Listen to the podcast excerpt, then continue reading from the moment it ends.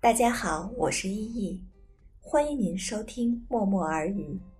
这个节目是由许多素未谋面的朋友在天南海北共同录制完成的，希望我们的声音能被有需要的朋友听到。您可以通过声波 FM 或者荔枝 FM 幺三幺六六八二点播收听。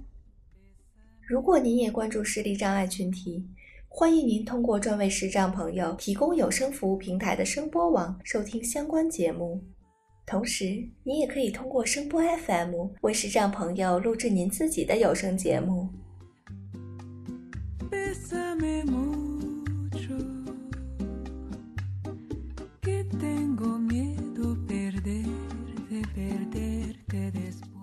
默默耳语第一季收录了二十一篇关于旅行的文章，摘自我自己的散文随笔集《一切都没那么糟》。希望您可以通过我们的声音，和我们一起用耳朵听旅行。因为上一期的节目杂音有些大，为了视力障碍的朋友听起来更舒服一些，我又特意找来我的表姐朱迪补录了一遍。小时候经常听姐姐给我读她写的故事，这次她把自己的双胞胎女儿哄睡着之后，来读我写的文字给大家听。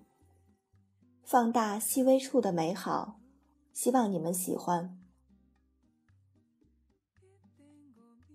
大概同我差不多年纪的许多人，用的第一部手机都是诺基亚，在中国手机用户爆棚发展的那个年代。还没有土豪金这一说，诺基亚绝对是结实耐用、掉水里捞起来还能打电话的大众信赖品牌。小时候听说芬兰是诺基亚品牌创始地，要比第一次知道圣诞老人的故乡在芬兰更加惊讶。我对这个地跨北极圈的北方国度很是崇拜。当游轮停靠在赫尔辛基港的那一刻，才让人真正觉得到达了北方。北欧国家的阴冷要比想象中更甚，即便已经进入夏季，白天也不过十八度上下，出了太阳还能相对温暖。如果赶上阴天，仿佛才刚刚入冬。对于怕冷的我来说，每天还是会冻得脊椎和肩背酸痛。尽管那时我已经穿上了冬装，看来我此生与冰雪天地再也无缘。即使是曾经遗留的未完成的梦想，我也没有勇气挑战身体所承受的极限。如此，唯一能做的只是尽可能的完成心愿，这样便不会再出现心有余而力不足的遗憾。北欧人对阳光的热爱几乎超出了我们所能想象的所有情形。太阳的确对这片土地很吝啬，天空总是阴郁和灰蒙，偶尔出现难得的碧空万里。当地人恨不得把所有能暴露在外面的皮肤都和阳光来自亲密接触。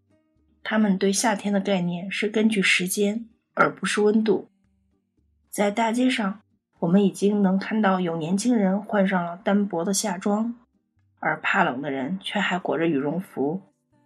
在北欧，SAD 型抑郁症很普遍。有朋友来这边留学，只待了一个冬天，就无论如何都待不下去了。他说，冬季的黑夜很漫长，如果不是从小就生长在这里的人，是根本无法忍受的。北欧人脸上的表情总是淡淡的。让别人误会他们很冷漠，其实他们更像暖水瓶一样，外冷内热。他们总把自己这种冷静的性格视为优点。特别有趣的是，几个北欧国家的人经常互相比较，看谁更冷。他们并不喜欢太过自来熟的热情。赫尔辛基的岩石教堂就地取材，低矮又略微下陷。整个风格也打破了传统教堂的样子，粗犷古朴的岩石和金属质感融为一体，更像是一个充满了现代风格的音乐厅。芬兰对当代和后现代艺术的发展极为包容，外观具有鲜明个性的 Kisma 大楼展现出了许多艺术品。承载着带有年少轻狂和放荡不羁回忆的作品。他们轻易地超越了时光和国界，诠释着冷酷、阴暗、重金属、摇滚、叛逆、挣扎和解放。印象最深的两组作品，一组是讲述一个女子从溺水到死亡的过程，艳绿色的水草和朱红色的鲤鱼，让溺水的女子显得苍白无力。另一组作品名字叫《As Tears Go By》，当眼泪滑落，绸布做的眼珠因为眼泪流尽而空洞，用最简洁的方式表现出极致的悲伤。整个参观过程都是围绕着压抑和释放的感觉。父亲并不理解，所以更谈不上喜欢，但还是耐心陪我走完了整个展厅。世纪广场靠近一个码头，商贩和旅客络绎不绝，让这个不大的广场呈现出一片繁荣的景象，算是一路走来感觉最接地气的旅游景点。卖皮草的商贩很多。水獭、狐狸、獭兔，质量不算上佳，价格却不菲。我们没有什么兴趣，就径直去了专卖吃喝的两排商棚。一眼望去，陈列着各种新鲜的水果和各种口味的饮料。到了午餐时间，有许多当地的居民领着孩子，在小吃摊旁边坐着吃饭。每个摊位卖的食物都大体相同。油煎或炸制的鱼虾、洋葱和土豆条，海鲜蔬菜炒饭，充满了热量。成群的海鸥停在饭桌旁边，等待食客把吃不完的食物撒给他们。他们充满信任地靠近人类，而人类也不会伤害他们。整个画面看起来温暖而和谐。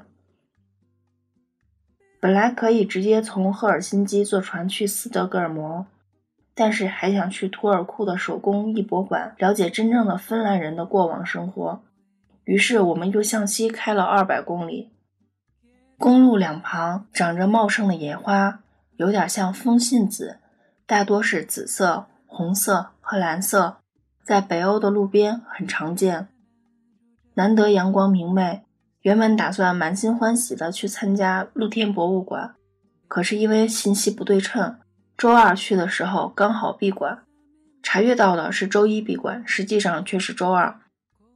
在城市里随便转转，人很少，极为冷清，还有大把的时间，我们就停在图尔库城堡前面的草坪里晒太阳休息。因为一直要等到晚上八点才能登上去往斯德哥尔摩的夜船。北欧几个国家间的来往游轮很多，海上交通便利。淡旺季节差异很大，游轮的票价几乎能相差一倍。提前查询到这一天是淡季价格的最后一天优惠。B 舱位看不到海景的房间，一晚上每个人二十一欧元，加上汽车上船的费用，一个带无障碍卫生间的宽敞三人间，一晚的价格比酒店还要便宜。这样还省了赶路的时间。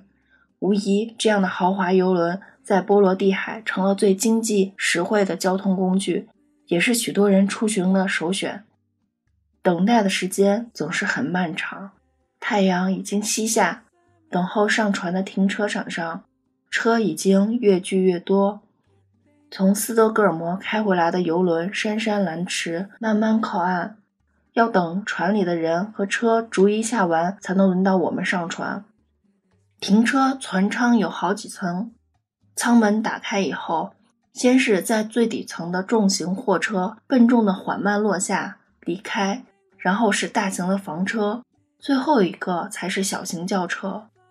我数着上百辆汽车缓缓开走，这个过程将近用了一个小时。即便是眼见为实，也难免感慨，这个巨大游轮居然有这么大的承载量。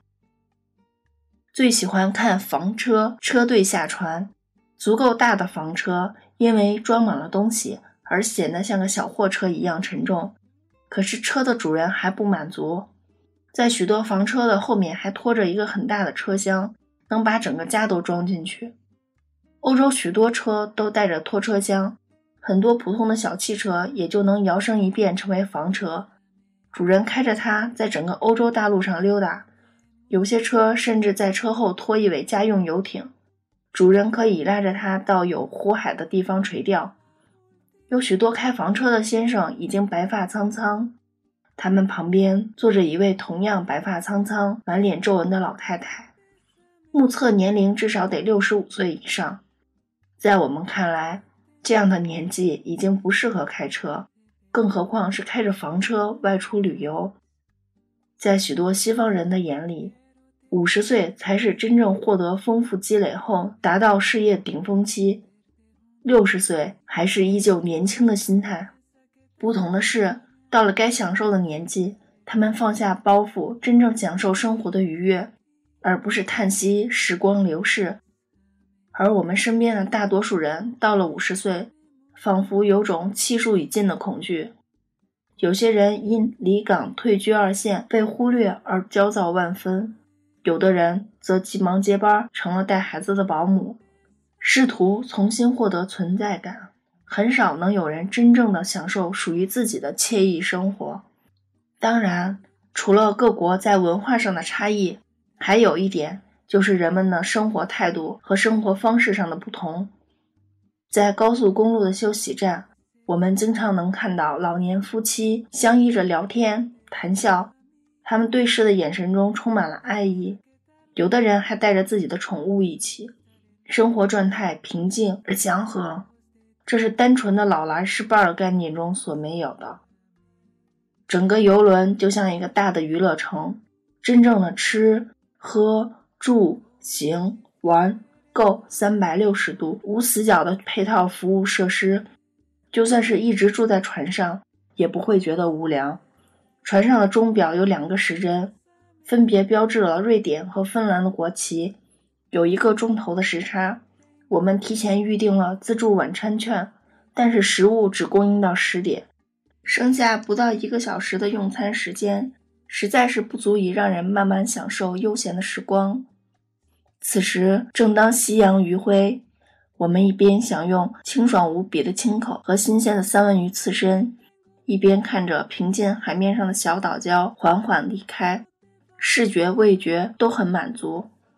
酸奶味道浓重的慕斯下肚，我们完美的结束了盛宴。如今，我对所有美好的事物都充满了感恩，不论是迷人的风景，还是美味的食物，因为还活着，我就已经很知足。曾经，我以为我的天塌了，一无所有。仿佛世间所有的美好都不再同自己有关，或者说，一个残破不堪的身体已经没有权利去拥有美好的生活。我抗拒一切的善意，更抗拒好心人对我的同情。我开始竭尽全力把自己变为一个连自己都讨厌的人，自我虐待，歇斯底里，学着同别人争吵，毫无意义的亲手把自己仅存的一点点美好都扼杀掉。直到有一天，一个受伤多年的朋友对我说：“只有自己觉得自己可爱，别人才会觉得你可爱。”很多时候，豁然开朗是一瞬间的事儿，也许是积聚和挣扎了太多的情绪发生了质变。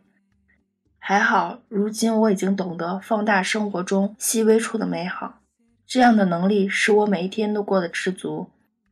也许我无法把自己变成一个更可爱的人。但至少永远不会再把自己毁成一个讨人厌的姑娘。在免税商店为即将见面的朋友挑选了一瓶起泡酒，我正准备付款的时候，惊喜地看到船舱外正在渐渐下降的落日。我钟爱落日，也在不同的地方看过各具风格的日落，而在这艘船上，午夜十二点，晴朗的波罗的海海面上看的日落。却是我见过最纯粹的美丽，如雪般鲜红的太阳，清晰地挂在西方，以极快的速度迅速下落。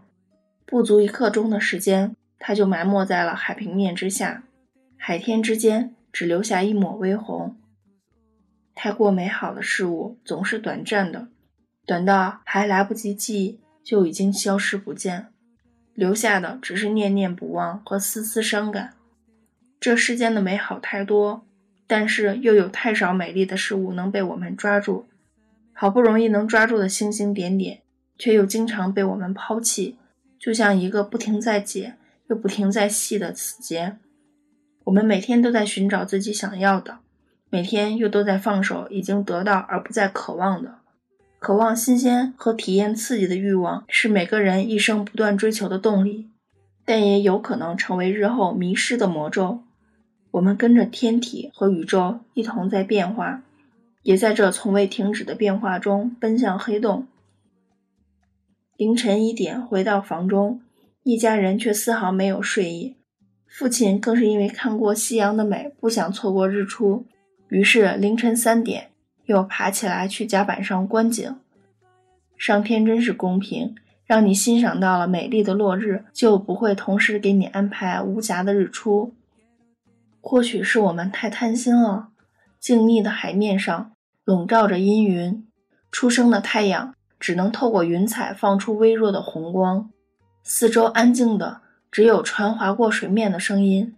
不过这样朦胧的静美，也足够让人迷醉。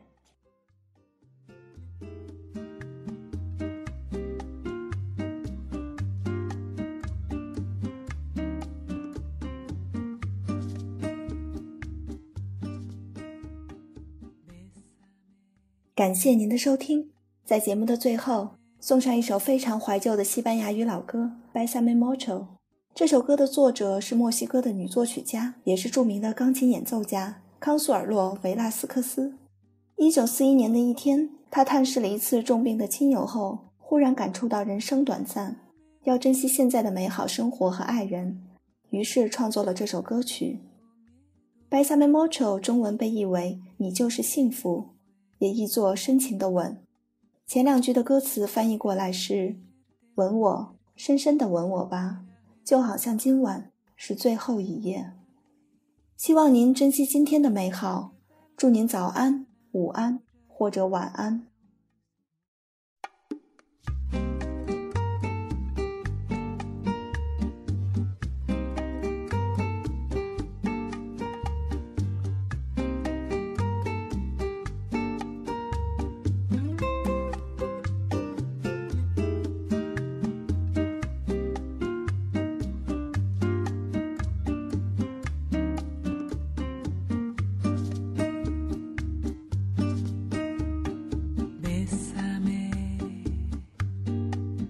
Bésame mucho,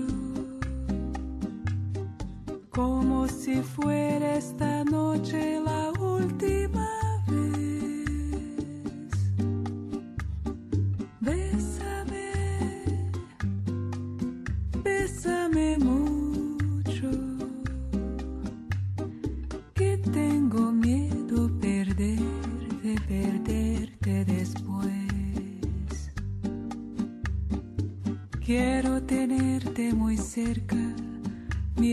tus ojos, verte junto a mí.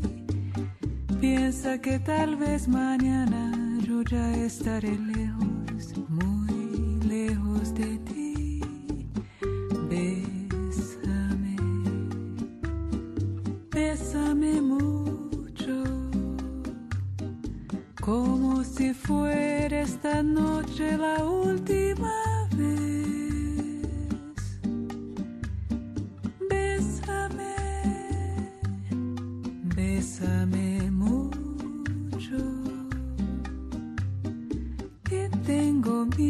perderte, perderte después.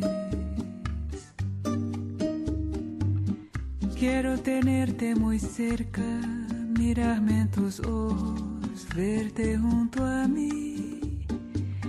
Piensa que tal vez mañana yo ya estaré lejos, muy lejos de ti. Bésame, bésame mucho, como si fuera esta noche la última